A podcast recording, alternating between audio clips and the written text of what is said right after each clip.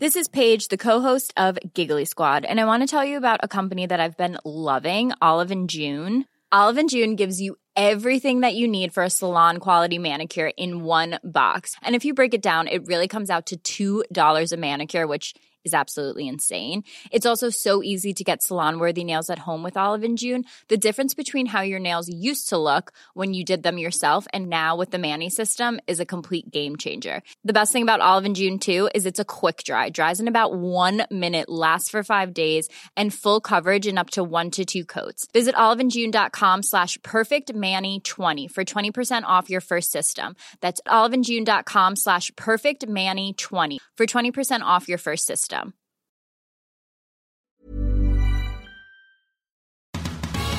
El podcast de la Lobera. Feminismo desde cero.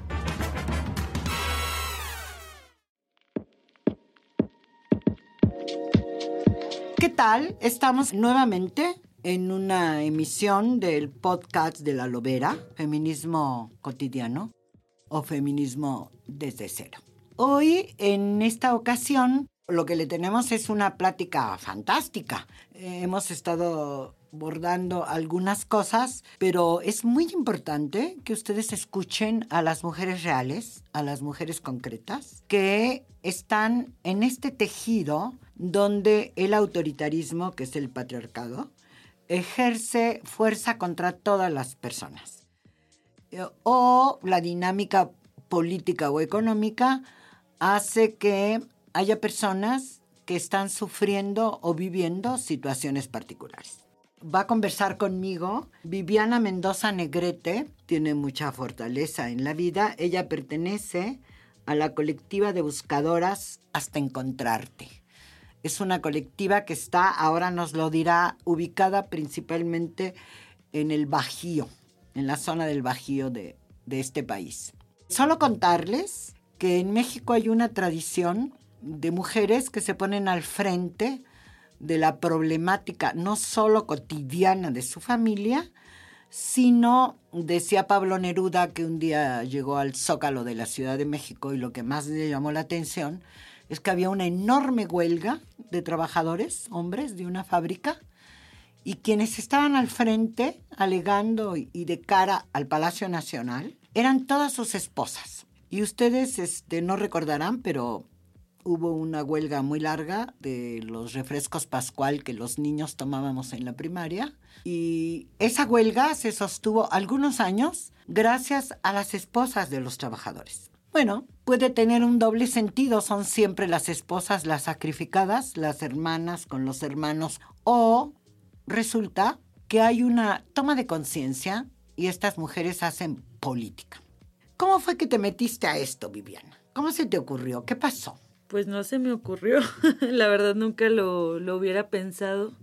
Yo soy de Irapuato, Guanajuato, mi familia es de una comunidad muy pequeña que se llama El Refugio de Munguía, una localidad de, en ese tiempo cuando yo era niña, de menos de 100 habitantes. Todo eran campos de sembradío, este, granjas con vacas lecheras, eh, una zona rural que para llegar a la escuela tenía que caminar como una hora, si no mal recuerdo. No, no lo decidí. Yo, yo vivía en, pues en el mundo de, de Guanajuato, de Irapuato. Eh, ahorita ya... No, están las fresas. Son todos los campos de las fresas y las cultivan sobre todo mujeres, ¿no?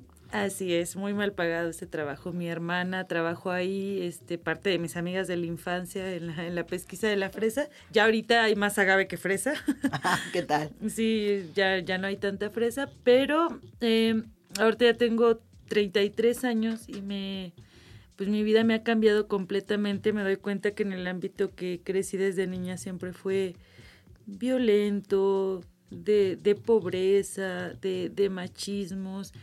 Pero cuando nadie te dice que eso existe, como a mí nadie me lo dijo, yo creí que eso era una vida normal. Nunca me metí ni me enteré ni me dijeron de política ni de absolutamente nada. Mi vida era...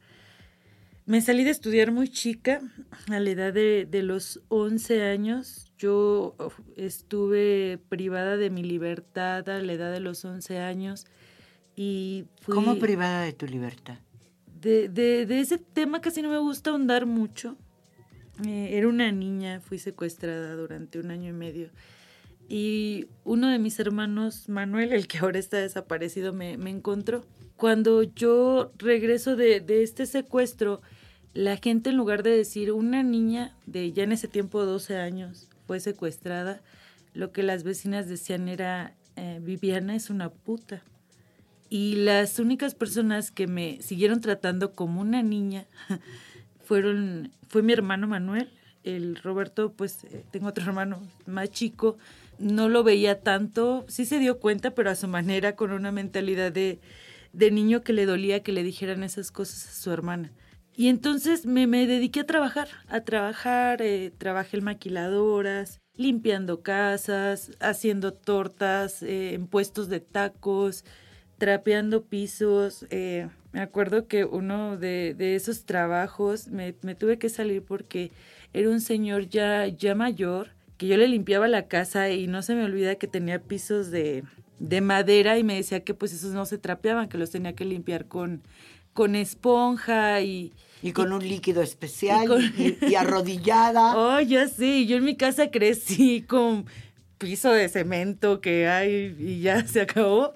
Y me pagaba muy poco, o sea, me daba creo 40 pesos al día, ya no me acuerdo bien. Y en una de esas me llevó al cerro del cubilete. Me dijo, te voy a llevar a, agarrar la combi. Y en lugar de agarrar para la parada de combis, me llevó al cerro del cubilete que si lo conocerás, pues se llena de nubes en, en, tiempo de lluvias. Y ahí como que también, eh, no, como que no. Fíjate cómo todavía me cuesta trabajo ponerle nombre a las cosas. También hubo acoso hacia mí de su parte. Y yo todavía tenía 15 años. ¿O te quiso tocar? Intentó.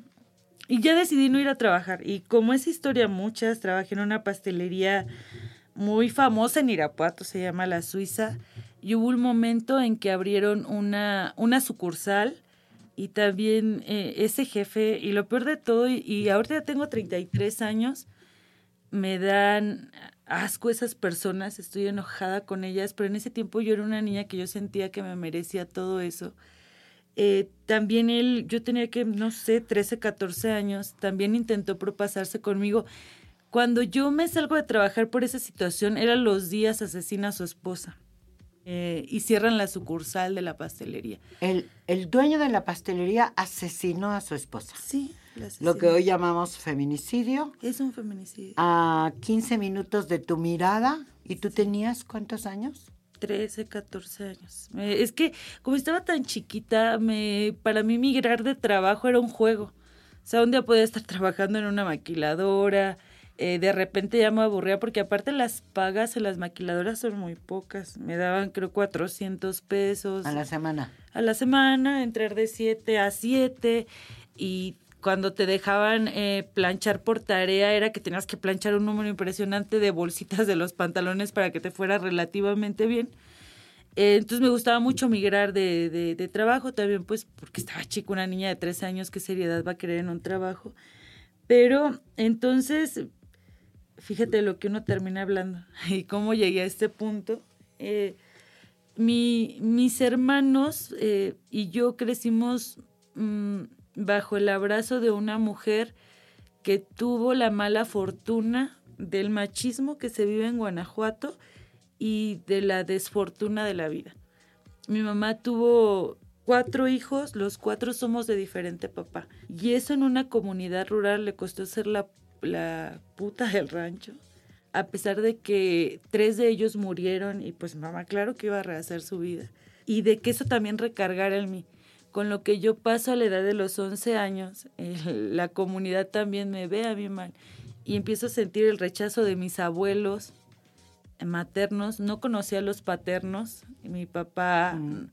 no lo conocí ni en foto hasta el día de hoy. Era un hombre creo casado que también andaba con mi mamá y mi mamá quedó embarazada. Eh, él también perdió la vida en un accidente de tolva. Y, y, nací con ese rechazo de la, de la sociedad. O sea, mis amiguitas de la escuela eran, no te juntes con Vivi porque es la mugrosa, la que no trae los zapatos limpios, la que, y que si trae piojos, y que si huele mal, y que si no trae la mochila nueva. Y su mamá como que toma mucho y es como la, pues la, sí, la, la puta de la colonia y aguantar esas burlas en la escuela y luego cuando me pasa ese suceso a los 11 años que fui privada de mi libertad, regreso y era peor, porque ahora súmale que eres una, una puta y yo dejé de, de estudiar. Y mi único refugio en todo eso era mi familia. Y mi familia te estoy hablando pues de mi mamá mis, y mis tres hermanos. Mi hermana tiene una mentalidad de mis abuelos. Siento que ella en cierta parte rechaza lo que le dijeron que yo fui de niña y lo que soy el día de hoy. Ya ¿Es mayor o menor que tú? Es tu hermana? mayor, fue la primera. Es mayor. ¿Tiene cuántos? ¿37 años? No, me gana por cuatro, tengo 33, súmale. 37.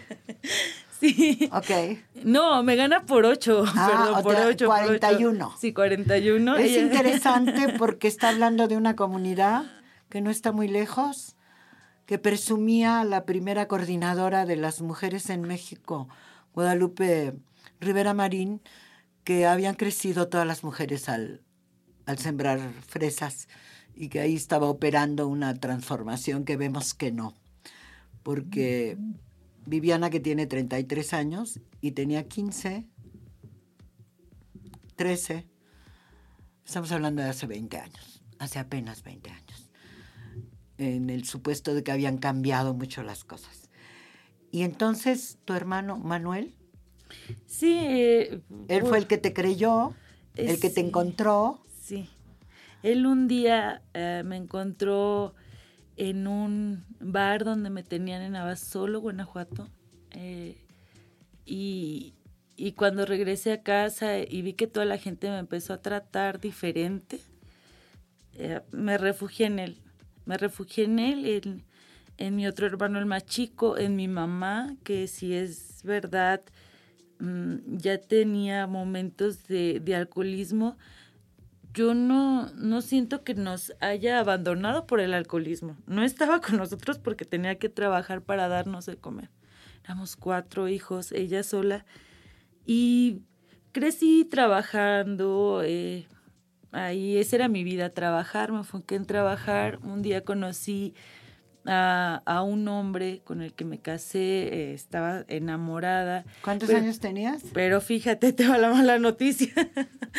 Yo Es seguro. una mala noticia. Yo en ese tiempo la vi con la mejor noticia de mi vida. Claro. Y te puedo decir que estuve casada con él cinco años y fueron los cinco años más felices que he tenido en mi vida. Sentí que dignifiqué mi sexualidad, dignifiqué mi reputación, o sea, mi mentalidad y mi arrastre todo lo que viví todos estos años era tan pesada que yo sentí que él, mi ex esposo, me había hecho como un favor. Me va a casar con la malvista o no sé. Ahora lo veo diferente. Él era un hombre de 34 años y una muchacha de 18 años, pero empezamos a andar muchísimo antes. A los 18 años me caso con él, eh, estuvimos cinco años casados y un día me dice, ¿sabes qué? Estoy enamorado de otra persona. Ah, yo me embarazo de mi hijo, él no quería tener hijos, ya teníamos cinco años casados y me decía, no quiero tener hijos contigo porque no quiero que quieras a nadie más que a mí. Y si un día tenemos un hijo, tú lo vas a querer más a él y ya no me vas a querer a mí. Y yo salí embarazada sin querer. Y cuando él se entera de que estoy embarazada, se aleja totalmente de mí. Después de ser un hombre tierno, cariñoso, que siempre estaba, lo perdí totalmente y un día, desgraciadamente un 14 de febrero de 2024, cuando mi hijo tenía meses de haber nacido. 2024, no, ese es este. ¡Ay, 2014! 2014.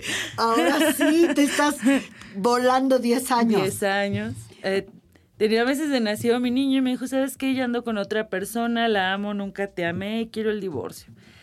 Y cuando fue ese divorcio yo me deprimí mucho y quien estuvo otra vez para mí fue mi hermano Manuel.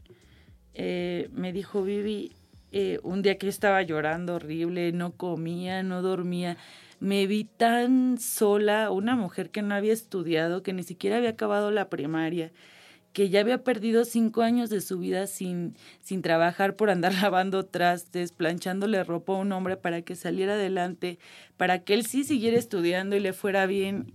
Y yo estar ahí atrás de él y me vi sin nada, sin casa, con un niño, a quién mantener, que, que él me dejó de pasar dinero y no tenía ni para comprarle leche ni pañales a mi hijo, no podía irme a trabajar porque no tenía una red de apoyo, quien me ayudara a cuidarlo. Y eh, quien me, me levantó otra vez fue mi hermano Manuel.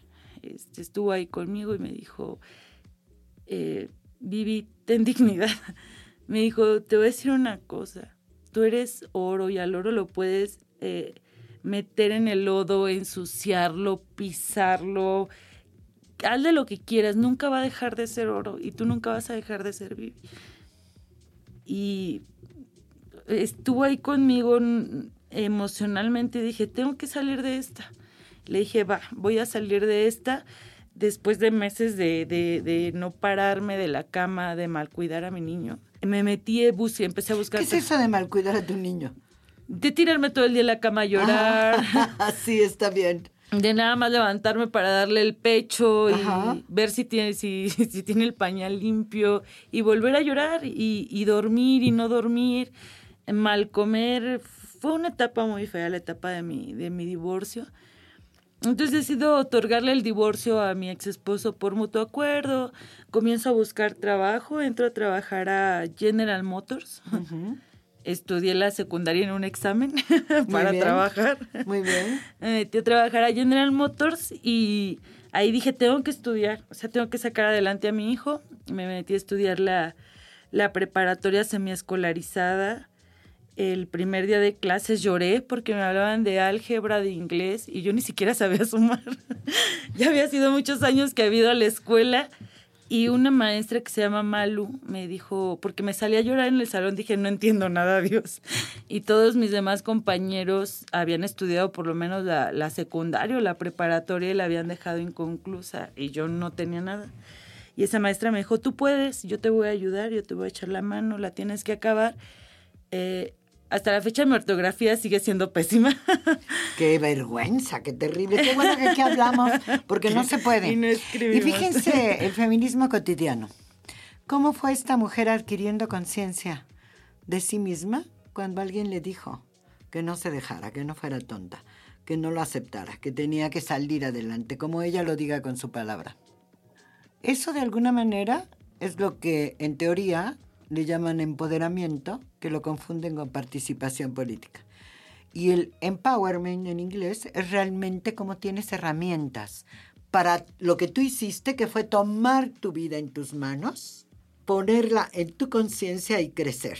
¿Y luego qué pasó? ¿Terminaste de estudiar qué dime antes? Estaba estudiando la preparatoria semiescolarizada, me faltaba días para que me entregaran mi... ¿Tu certificado? Mi certificado y un día 8 de enero recibo una, una llamada donde me dicen que mi hermano no había regresado de, trabajar. A mí se me hizo raro, dije... ¿En qué trabajaba Manuel? Eh, en el campo, en una granja de, de vacas. Y, y, aquí quiero decir algo muy importante para mí. Eh, mira, si Manuel hubiera, después con muchos años, me, pero ahorita llego para allá. Bueno, mejor me quedo en eso. Recibí una una llamada donde mi hermano no, no había regresado de trabajar. Dije, son las 8 de la noche, o sea, nadie se preocupa a las 8 de la noche porque alguien no llegue del trabajo. Algo le pasó a mi hermano. En cuanto colgué el teléfono, mi instinto de hermana, ya estaba yo afuera del cerezo de Irapuato poniendo una denuncia por desaparición. Eh, yo ¿Quién te dijo que podías poner una denuncia? Nadie. ¿Cómo? Yo supuse. O sea, fue fue extraño, a mí nadie me dijo que a mi hermano le había pasado algo, simplemente me hablaron y me dijeron, tu hermano no ha llegado del trabajo. Yo ya estaba prácticamente inconscientemente afuera del cerezo, esperando para poner una denuncia. Llegué como a las nueve de la noche, salí a la una de la mañana y salí con mucho miedo. O sea, yo entré a, a poner la denuncia pensando que como en las series americanas que nos ponen en el canal 7, iba a haber todo un convoy, investigadores, iban a salir a buscar a mi hermano. Iban a buscar a los vecinos. Iba a haber helicópteros. No, de verdad, yo sí lo creía. Y, y dije, a lo mejor mi hermano se fue de borracho, se tomó una cerveza, se cayó en la moto, se cayó en algún camino tercero de la comunidad y van a ir y lo van a buscar y lo van a encontrar. O a lo mejor anda con un amigo, eh, mi hermano es muy guapo, dije, a lo mejor conoce una muchacha, o sea, yo qué sé, por ahí va a Era estar. soltero, Manuel. No, ¿Es soltero? Eh, eh, es- ¿Vivía con una mujer? Ajá, y Entonces, dos hijos. De, de ella casi no hablo por respeto y por su seguridad. Ellos tenían una, una relación donde... Ay, no quiero hablar de eso porque es relación no de, hables. de ellos. ¿no hables? es de ellos, ¿No pero eso fue lo que pensé. Y pues, ¿cuál? Entro a la fiscalía y salgo sabiendo de cosas que yo en mi vida había escuchado. Crimen organizado, guachicol, venta de drogas, armas, secuestros, levantados. Y me salí llorando, temblando. Me hablaron de fosas. Yo en mi vida había escuchado la palabra fosas clandestinas, cuerpos desmembrados. Yo salgo de la fiscalía aterrada, aterrada, aterrada. Yo no sabía que, que existía todo eso de verdad. ¿Y quién te habló de eso? ¿Quién estaba ahí? ¿Otras mujeres? No, un agente del Ministerio Público. Ah, fue el que te puso a la Sí. hora de preguntarte. Sí, me dijo, ¿tu hermano vende drogas? Y yo, no. Segura, este, ¿y ¿tienes más hermanos? Y yo, sí, uno más pequeño. Y me dijo, ¿y él no, no vende drogas? ¿No roba? Porque a lo mejor lo confundieron con él y lo levantaron. Y yo, ¿cómo que lo levantaron? ¿Qué es eso? ¿qué es eso? Y, y salí, él fue el que me informó de todo, de, de, te juro que yo no sabía ni qué era el huachicol. Y está ahí a la venta, ahora lo sé, lo, lo Sí, sé. en, Guan- en Guanajuato hay un problema grande. Entonces, eh, y me enseñó fotos de personas mm, hechas pedazos para ver si no eran mi hermano. Dije, pues, y cuando vi eso, mira, desde niña nunca toleré la violencia. Crecí en una colonia popular después de la zona rural, nos vamos a vivir en una colonia popular que se llama Lucopi. Y ahí había gente que consumía y que se peleaban los chavitos. Antes se usaban que las bandas de cholos. Yo no soportaba ver sangre. No soportaba ver que un hombre le pegara a otro. Me daban nervios, tristeza. Alguna vez en la escuela alguna niña me dijo, te voy a esperar a la salida para pelearnos. Y, y toda la gente creía que yo era miedosa, pero yo no soportaba pensar que yo le, que le iba a pegar a alguien. No soportaba la idea de que yo le pudiera hacer daño a alguien. Y entonces, ¿te tardaste mucho en poner la denuncia? No, fue ese mismo día que me avisaron el 8 de enero ¿De, de qué año? Recuérdanoslo. del 2018. O sea, hace cinco, casi seis años. Ajá. ¿Y qué ha pasado? ¿Qué ha pasado? Que Manuel sigue floreciendo dentro de mí. Hay muchas maneras de contestar esa pregunta. Te puedo contestar de que no ha pasado nada, Porque nadie lo ha encontrado todavía. porque su carpeta de investigación sigue igual, porque no veo actos de investigación, porque a nivel estatal veo autoridades ausentes, a nivel federal también, pero no solo, no solo eso, sino que lejos de querer construir puentes sólidos para detener la violencia y regresar a las personas desaparecidas, desaparecidas a casa, los veo con una falta de humanidad que me, me enoja, pero también me hace seguir adelante. Si te hablo en lo personal, en lo emocional, yo como Viviana, ¿qué ha pasado? Manuel me, me ha regalado, aunque no esté conmigo, eh, la mejor versión de mí. Me ayudó, me ha cambiado tanto en tan poquitos años, a pesar de que yo antes de que lo, lo desaparecieran aparentemente ya tenía una vida normal que nos inculcan que del capitalismo, que tienes que ser progresista, que, que a lo máximo que puedes aspirar cuando sales de una comunidad rural es a eso, ¿no? A trabajar en General Motors y que te paguen más o menos bien y que te den más o menos de aguinaldo y de, de utilidades y ah, pero yo estoy estudiando la prepa semiescolarizada y a lo mejor con eso voy a poder asegurar el futuro de mi hijo. Ahorita Manuel me quitó esa venda de- del, del capitalismo me quitó la parte conservadora que me impuso la sociedad y mi familia y me ha regalado esta libertad de, de cuestionarme, pero no solo eso, me, me, dio, me dio la fortaleza de, de exigir a quien le tenía que exigir, de quitarme las ataduras, abrir mis ojos hacia, hacia, hacia otro mundo. Y en ese mundo, según dicen, hay muchísimas mujeres que están buscando a sus hijos, a sus hijas, a sus maridos, a sus primos, a sus hermanos. ¿Eso te ha significado algo? ¿En qué momento después de poner la denuncia entraste en contacto con estos grupos de, de personas?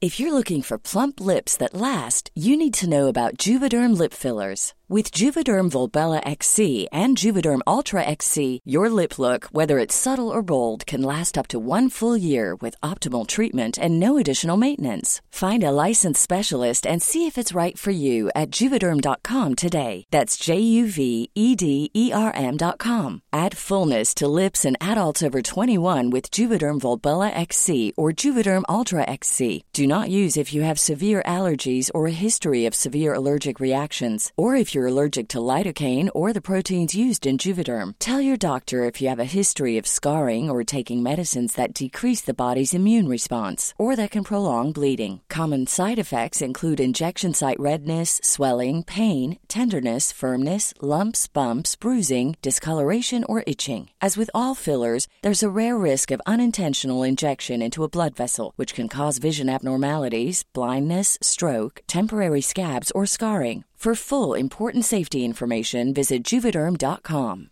Burrow's furniture is built for the way you live. From ensuring easy assembly and disassembly to honoring highly requested new colors for their award-winning seating, they always have their customers in mind. Their modular seating is made out of durable materials to last and grow with you. And with Burrow, you always get fast, free shipping. Get up to 60% off during Burrow's Memorial Day sale at burrow.com slash ACAST. That's burrow.com slash ACAST.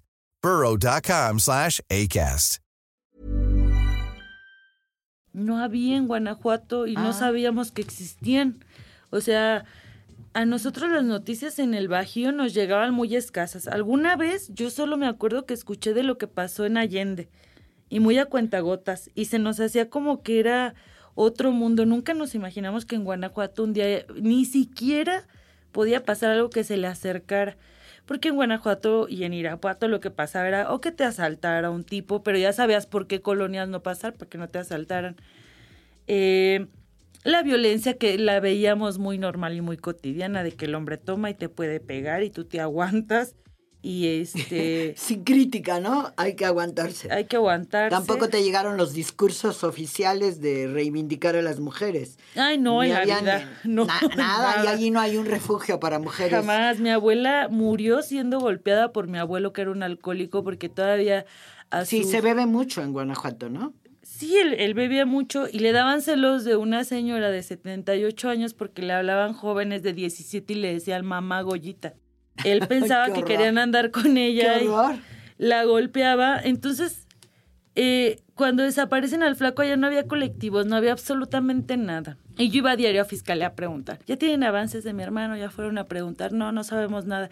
Y en el ir a preguntar, me, ya empecé a conocer caras de otras señoras que también lloraban como locas como yo y nos empezamos a hablar. Ay, ¿cómo te llamas? No, fíjate que yo busco a mi hijo Jaime Adolfo. Este, yo busco a mi hijo Joel, yo, yo busco a mi hija Piedad Estefanía y nos empezamos a hablar. Yo busco a mi esposo y, y un día desaparecieron a un maestro de fútbol americano y su familia convocó una marcha en Irapuato y a mí, mi actual pareja, que ya me fue a vivir con él en, este trayecto, y también por temas de seguridad, porque a mí por buscar a Manuel, yo me salí a las comunidades, a zonas terraceras a, a buscar a mi hermano y en una de esas búsquedas salió una persona armada y me dijo que ya no buscara a mi hermano. No me detuve y después fueron a buscarme a mi casa y yo me fui a vivir con mi actual pareja. Que era tu novio entonces, o tu pretendiente. Mi pretendiente novio, no sé. sin Ahora hay relaciones Era algo. sin definición. Sin definición. Se la hice feo al pobre porque él me decía que quería como andar conmigo y yo andaba muy enfocada en la escuela, mi niño, el trabajo y luego la desaparición de Manuel. Entonces se me juntó todo. Eh, el chiste es que él me dijo, no vayas, ya para ese tiempo las cosas ya se veían feas en Irapuato, que levantaron a tal, que bombas en Salamanca, que cerraron la- las carreteras en Valle de Santiago, que secuestraron todo Valle de Santiago, que en Irapuato ya quemaron un oxo y no me dejaron ir a la marcha. y me quedé con ganas. Entonces, para la próxima vez que convoca en Facebook o la misma familia, dije, me voy sin pedir permiso. Y, en la marcha me di cuenta que nadie nos conocíamos, que éramos, vi a las señoras que yo veía en fiscalía y les dije, ¿quién manda aquí o quién representa a quién? No, pues nosotras nada más venimos aquí a ver qué. Y ahí ya nos empezamos a entablar una amistad y nos empezamos a reunir en el salón de una muchacha que buscaba, busca a su hermano, que ella sabía dónde lo habían enterrado, pero la fiscalía nunca quiso llevarla al lugar a desenterrarlo. En esa primera reunión eh, una, había una fiscal, eh, bueno, ahí nos fuimos, nos quedamos de ver, fuimos a marchar, llegamos a fiscalía y les exigíamos, fíjate, que nos dieran la carpeta de investigación. Así de mal estaban las cosas, no lo negaron, nos amedrentaron allá dentro de una sala donde nos tenían como que nos presumieron el arma. Cuando alguna de nosotros levantó la voz, nos dijeron que ahí nadie la levantaba la voz y nos enseñaron las armas. Yo desde la primera vez que un hombre me sacó una pistola y me dijo que no buscara a mi hermano, yo ahí tomé una decisión. Dije, como tipo Rango, cuando... ¿Sí viste la película de Rango? Sí, sí, claro. ¿Qué la- la ejemplos tan tontos pongo? Pero bueno, ese es- es- se vale. Se vale. Sí. Ah, no te creas, pobre de Rango. No, fue así como preguntarme a mí misma, ¿quién soy y por qué valgo la pena? Yo como Viviana. Y me acordé de, de mi infancia, que fueron los momentos más hermosos que he vivido en mi vida, donde no había dinero y, y éramos felices en la noche, yo, mi hermano Manuel, mi hermana Fabi, correteando luciérnagas en el campo, en los zócalos. ¿Y cómo es la pregunta? ¿Quién soy? Sí, ¿quién soy y por qué valgo? Y me Que muchas mujeres tendrían que hacerse para circunstancias distintas o parecidas. ¿Y entonces qué pasó? Después de la marcha, ¿te regañó el novio? Eh, sí, de hecho, estuvimos muchas veces a punto de dejarnos, muchas veces me decía, este, o el colectivo yo, porque ya cuando menos nos dimos cuenta ya era un colectivo grande que marchaba, que exigía. Alguna vez nos golpearon en una glorieta, en una manifestación, y él me decía, esta es la última vez que te vas, y yo no. Eh, y me dijo el colectivo yo, y le dije, pues no, la pregunta no es así, o sea, yo soy Vivi, tengo un hermano desaparecido, voy a hacer lo que tenga que hacer para encontrarlo, pues tú decides si quieres estar conmigo, ¿no? No me dejes a mí la responsabilidad de, de terminar o no una relación porque busco a mi hermano. A veces cuando vengo o cuando hablo me cuesta trabajo entender que la gente me piense como activista. Volteo atrás y veo en las cosas que yo y mis compañeras hemos hecho en Guanajuato ¿Cuántas han rescatado cuerpos? Mm, hasta son por nuestra propia cuenta solamente, sin ayuda de nadie, más de 200 personas sin vida, más de 15 con vida. Los han encontrado. Sí. ¿Y cuántas son en el colectivo? Somos 70 mujeres, pero hay un grupo específico que se llama Brigada de Búsquedas Independientes, que ellas solo se dedican a buscar eh, fosas clandestinas en, en Guanajuato. En Guanajuato. Eh, ¿Cuántos años tienen esos grupos? ¿Dos, tres y cuatro años más o menos? Nosotras en colectividad tenemos tres años. Sí, tres años. ¿Y, y te han amenazado que tú sientas que son amenazas de la autoridad? ¿Por eso pediste un poco la cercanía con Amnistía Internacional o, o fue una casualidad? Y otra pregunta que tengo para que lo pienses en contármelo, si han tenido relación con las colectivas de las nuevas feministas, si tienen algún acercamiento con ese rollo, alguna capacitación, qué sé yo. Fíjate que con las feministas pasa algo muy chistoso. A mí me enseñaron a que estaba mal lo que ellas hacían. Y yo me la creí. O sea, a mí, mi mamá, el propio Manuel, que ahora que lo encuentre le jalamos juntas las orejas. Sí, claro. Decía, esas, De acuerdo. esas viejas, o sea, ¿cómo no quieren que les hagan nada, que se vayan a su casa? O sea, ¿cómo van a estar rompiendo los vidrios y pintando? Y toda la gente lo decía, donde yo crecí. Y yo crecí creyendo que eso era verdad. Dije, ¿por qué pintan y no pasa nada? Bueno, ni siquiera veía la violencia que me habían hecho a mí. Sí, claro. Menos iba a ver la violencia que le hacían otras Ajá. mujeres. Y algo muy bonito que me pasó es que a, a nosotras cuando empezamos colectivo, quien nos acompañó fueron mujeres sumamente feministas. Y siento que nuestra lucha fue, nunca anduvimos calle, codo a codo en la calle, pero sí codo a codo en lo que se estaba haciendo en el Congreso del Estado, en lo que se estaba haciendo en la Fiscalía, y el apoyo era inconsciente. En Irapuato un día arrestaron a un grupo de jóvenes, mujeres muy jóvenes feministas, porque rayaron la presidencia municipal y quebraron vidrios. Y las señoras de la colectiva decían, no, pues sí se lo merecen, o sea, ¿para qué rompen? Eh, fíjate, porque es lo que nos enseñaron desde que nacimos. Y cuando yo les digo, pues ya las arrestaron, ¿quién va a cerrar la calle del Cerezo de Irapuato hasta que las liberen? Yo pensé que nadie me iba a decir yo, todas dijeron yo voy. Y estaban pues mujeres feministas muy jóvenes que como que no sabían qué hacer y estaban esperando a que la fiscalía les respondiera. Y yo mis compañeros les dijimos, no les van a responder, o sea, hay que cerrar la calle y ellas como que dudaban un poco por, el proceso tan difícil que acababan de pasar, de que las habían golpeado y las habían arrestado, como que traían esa zozobra y nosotras cerramos la calle hasta que las liberaron. En estas circunstancias, Vivi, te pregunto, eh, esta relación con estas muchachas y las, la, la de ustedes mismas, ¿está manipulada por alguien que sea en contra del presidente de la República o del sistema o del gobierno o del gobernador. Les dicen que son manipuladas por los adversarios. Pero pues somos pelotita de ping pong para todos. O sea, en Guanajuato nos manifestamos y el gobernador Diego Sinue dijo que seguramente el gobierno federal nos manipulaba. Ajá. Y nos arrestaron, hubo el, eh, fue todo, o sea, me gustaría que viera los videos. Fue un 10 de, de junio, si no me equivoco, ahorita no recuerdo bien el año, creo que fue en el 21 tantos elementos de FESPE en Guanajuato, en la Glorieta Santa Fe, en una marcha de mujeres silenciosa. O sea, solo llevábamos la lona de nuestro familiar desaparecido. No estábamos ni gritando y nos golpearon. Una de mis compañeras salió con un pie fracturado que hasta la fecha sigue siendo, teniendo cirugías en su pie para ser reestructurado. Tres de mis compañeras arrestadas les levantaron cargos por agredir a policías. Eh, muchas perdimos, eh, perdieron el empleo, o sea, nos hicieron la vida un desastre en Guanajuato. Y un día que venimos a Palacio Nacional a nuestra manifestación, trajimos fosas clandestinas.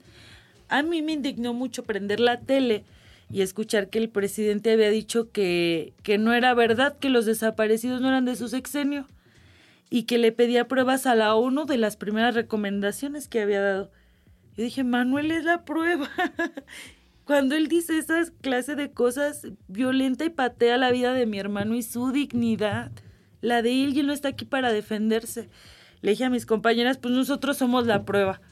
O sea, ¿de qué año es tu desaparecido? Y el tuyo y el tuyo y todos eran en Guanajuato, desgraciadamente que esto no quiere decir que el año influye en de quién es la responsabilidad. La responsabilidad es de él y del que está en Guanajuato, de los dos y del fiscal que tenemos allá y del fiscal que está aquí en, Ciudad de México. Y del anterior y, y de los que vienen. Exacto. La gente no entiende que esto no es un juego de fútbol, que no es de que le vayas al azul, al verde, al morado, no. Esto es un estado fallido que gracias a mi hermano ha aprendido tanto de las luchas en América Latina que tienen su historia, un Estado que nos ha venido fallando repetidamente y nos ha fallado tanto que hay tantas Vivianas que ni siquiera saben que existe el estrupo, que existe que una persona mayor de edad no puede andar con una menor de edad, que, que la violación no es solamente cuando te golpean. O sea, todo lo que yo viví en mi infancia fueron delitos graves de personas que nunca fueron castigadas y no van a ser castigadas nunca. ¿Y quién fue que te enseñó a entender eso, Manuel? Las colectivas, algún grupo fuera, no sé, a identificar esto con un nombre que tú dices nos enseñaron. Mira, antes de ir a eso sí me, me, gustaría regresar a eso, que no es, no somos un partido de fútbol, que no se trata de Andrés Manuel. Andrés Manuel se va a ir y se va a ir Diego si no en Guanajuato. Y la violencia y las desapariciones van a seguir porque tenemos un Estado fallido, con un montón de leyes que no se respetan. y a una sociedad que también es responsable porque ya normalizamos la violencia. La normalizamos, la hicimos cotidiana parte de nuestra vida. Ya nos resignamos y la triste respuesta es ponernos de parte de un funcionario público que claramente está fallando. Es tristísimo salir a las calles y ver a gente que escucha a las autoridades por encima de la voz de mi hermano que tiene seis años desaparecido. Esa vez eh, le, trajimos las fosas clandestinas a Palacio Nacional. Eh, fotos de las fosas. Sí, no tierra, pero con desenterrábamos mensajes. Unos decían, si Andrés Manuel no va a las fosas, las fosas van a él, ni aquí ni allá, la verdad sigue enterrada. Eh, no queremos enterrarlos, queremos abrazarlos porque también es insostenible ya y siempre lo ha sido y lo va a seguir siendo. Yo no sé cómo la vida nos da tanto soporte de seguir viviendo esto de que todas las autoridades se resignan a que el único destino de una persona desaparecida es una fosa clandestina, porque las búsquedas en vida no hay, no existen. Eh, entonces, sí, decirle a, a, mi vecino, a mis hijos, a mi esposo, a ti, a todo el mundo que esto no es de partidos políticos, es de un Estado fallido, que no se trata de Andrés Manuel, el que tiene, que está sordo de aplausos ciegos, no se trata de Diego Sinue y los dos ya se van. O sea, ya el PAN que tanto critican ya se va y va a llegar otra panista seguramente al cargo. Y acá ya se va Andrés Manuel y va a llegar otra persona. Y el problema va a seguir creciendo y nos están dejando un país en ruinas con violaciones tan graves a derechos humanos donde los organismos internacionales ya ni siquiera tienen tanto peso cuando le hacen recomendaciones al Estado mexicano y que cada vez las mujeres que defendemos los derechos de las y los desaparecidos nos vemos más huérfanas de herramientas y que es la herramienta que nos queda nuestro cuerpo, nuestra voz, nuestra resistencia, nuestra organización, nuestro este querer seguir informándonos para saber por dónde exigir. Y pues sí, yo, yo te diría que todo esto me lo enseñó mi hermano Manuel. O sea, él, me, él no me puso en este camino. Esto fue y es culpa del Estado. Claro, es Manuel ausente el que te lo enseñó. Sí, lo Pero que te diste cuenta, alguien te dio cosas a leer. Es decir, siempre nos acusan de ser manipuladas. No, yo soy muy curiosa. O sea, mira, desde niña, eh, cuando, de, cuando me secuestraron un año y medio, yo dejé de estudiar y mis amiguitas seguían yendo a la secundaria. ¿Y tú les preguntabas? No, una vez alguien, por casualidades de la vida, me regaló un libro de Mario Benedetti que se llama Acordes Cotidianos. Y yo me enamoré de Mario Benedetti porque era lo primero que me rescató de toda la, violencia que vivía ese año y medio. Bueno. Y yo les decía, es que ¿quién es Mario Benedetti? Y ellas en la, en la secundaria había una biblioteca, profes de la secundaria de Locopi, no las regañen. Ellas se robaban los libros de poesía para llevármelos a mi casa. Y yo empecé a leer un poquito, pura poesía, así, me enamoré mucho tiempo de Benedetti, luego del libro de Alicia a través del espejo, yo me sentí Alicia a, a través del espejo y creí en el gato. Y también siempre tuve como mucha imaginación que, que la gente de normal, o no sé si llamarle normal, que está muy metida en el capital, capitalismo, progresismo y demás, no entiende. Yo creía que mi papá, aunque hubiera muerto, lo sentí en las noches cuando yo me sentía tan sola y lloraba. Yo sentía la presencia de mi papá que me abrazaba y me decía, aquí estoy, Vivi. No estás sola. Oye, Vivi, yo creo que sí eres feminista, ¿verdad? Y hablas del estupro y de tu cuerpo. ¿Te molesta? no, no me molesta. ¿Te disgusta o te gusta? ¿O qué?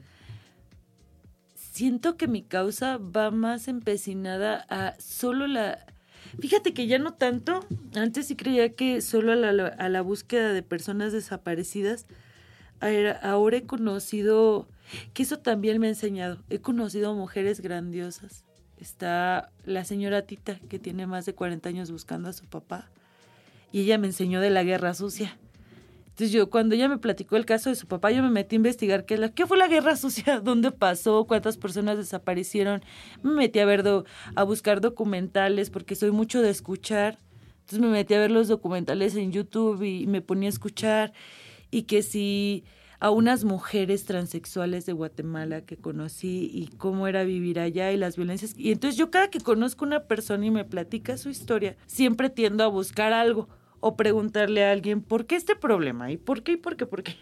Eh, conoce a mujeres bien hermosas de la zona ah, de los bosques, ¿cómo se llama? En Guerrero, que le ¿En la ganaron... montaña de Guerrero o, o en, en dónde? Sí, de la sierra, de la De la sierra de sierra, sí, Guerrero. muy bien.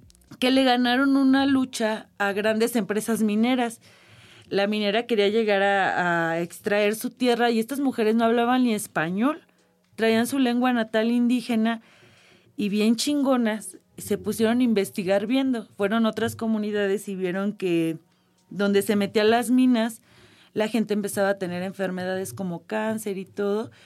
Pues no te voy a contar toda la historia, pero no, le ganaron la además batalla. nos tenemos que ir, ¿eh? Ah, sí, ya. Pronto, ¿tú crees? Pero le ganaron la batalla a las mineras y yo de esas mujeres fui aprendiendo muchísimo de Sí, todas. solo tengo una cosa que quiero que precises. Son como cinco años de lucha y ya fuiste a América Latina, algún congreso Fui a Guatemala y a El Salvador. y El Salvador con las mujeres semejantes, buscadoras, Mujeres de lucha, sí. mujeres de lucha. ¿Y a otro lado? Mm, no sé cuándo va a salir este podcast, ya de eso depende que le cortes o no, pero próximamente vamos a ir a, a Washington, vamos a, a una audiencia para la protección de las mujeres buscadoras en México, ya que están siendo asesinadas y desplazadas de sus hogares. Y pero Eso es nota. Van a una audiencia de la Comisión Interamericana de Derechos Humanos a. Washington. Sí. ¿En qué fecha? Vamos a finales de este mes de febrero A finales de febrero Sí. para una audiencia especial sobre el tema. de violencia. de violencia. Es decir, llegaste a ese nivel de representatividad porque algo pasó. Te volviste una activista política. ¿Estás de acuerdo? Me metí de lleno. Es lo que hace el amor por un hermano. La verdad, odio las leyes hasta lo más profundo de mi corazón. Me aburren horrible. Las tuve que leer, las de Guanajuato, para que la crearan en Guanajuato. Las odiaba de verdad cuando las leía, quería vomitar, pero las tenía que leer. Y la ley se dio en Guanajuato y participé y participamos otras compañeras en la creación de la ley. Ahí está. Esta es una manera de convertirse en lo que pensábamos algunas feministas hace unos 50 años, que necesitamos la transformación del sistema para poder ser libres y felices. Yo con esto quiero despedir por ahora, a reserva de que volvamos a hablar, tú y yo, eh, para decirle al público que esta es una manera de hacer feminismo cotidiano, que busca la justicia, la restitución de cosas y que hay muchas mujeres afortunadas como Viviana que se dieron cuenta. Hay muchas mujeres que no, no se dan cuenta en ese proceso. Por ahora tenemos que cerrar el podcast de la lobera de esta ocasión, no antes sino agradecer este espacio de voces de la Organización Editorial Mexicana, donde está pues en la parte técnica Natalia Castañena y grabándonos para quizá el canal de YouTube Pablo Sánchez Rivera. Muchas gracias y nos encontramos en el próximo episodio y vamos a tener seguramente algunas otras pláticas con Viviana. Hasta pronto.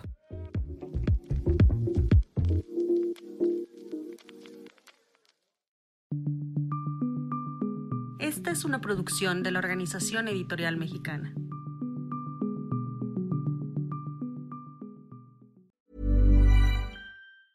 If you thought the only way to get a more defined jawline with natural looking results was through surgery, think again. Juvederm Volux XC is a non surgical injectable gel filler that improves moderate to severe loss of jawline definition and can help you achieve natural looking results with little downtime. Even better, this improved definition lasts up to one year with optimal treatment. No maintenance required. Improve jawline definition for a smooth, sculpted look with Juvederm Volux XC. For important safety information and to find a licensed specialist, visit juvederm.com. That's J U V E D E R M.com. Not for people with severe allergic reactions, allergies to lidocaine, or the proteins used in Juvederm. Common side effects include injection site redness, swelling, pain, tenderness, firmness, lumps, bumps, bruising, discoloration, or itching. There's a risk of unintentional injection into a blood vessel, which can cause vision abnormalities, blindness, stroke, temporary scabs, or scarring. Talk to a licensed specialist to find out if it's right for you.